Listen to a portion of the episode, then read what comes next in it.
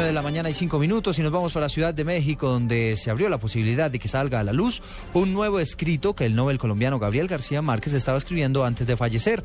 Vamos a la capital mexicana, desde allí informa la enviada especial de Blue Radio María Camila Díaz. Hola, ¿qué tal Eduardo? Muy buenos días. Pues siguen llegando miles y miles de personas acá al frente de la casa de Gabriel García Márquez en el sur del DF. Esto es en la calle del Fuego, en la casa 144. Entre ellos Cristóbal Pera. Él es el editor del sello Random House Mondadori, quien además no descartó que pueda ser publicada de forma póstuma en agosto nos vemos. Una obra que el escritor, periodista y grande de las letras Gabriel García Márquez, al parecer editaba justo antes de fallecer.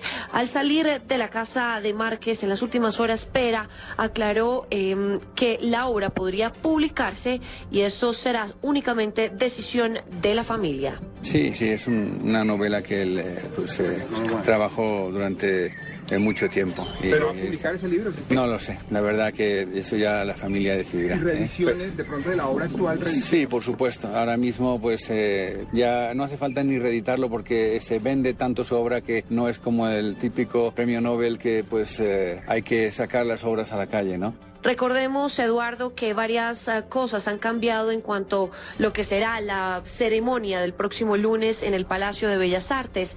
A partir de las 4 de la tarde estarán expuestas las cenizas del Premio Nobel de Literatura en el Palacio de Bellas Artes en Ciudad de México para que sus lectores y admiradores le den su despedida. Y solo serán retiradas hasta que la última persona pase frente al cofre que estará adornado por una fotografía del escritor colombiano y un jardín amarillo. Hacia las siete y media de la noche llegarán los presidentes de México y de Colombia y ya se dará inicio a una ceremonia bastante corta que durará aproximadamente media hora. Es la información que se registra desde Ciudad de México. María Camila Díaz, Blue Radio.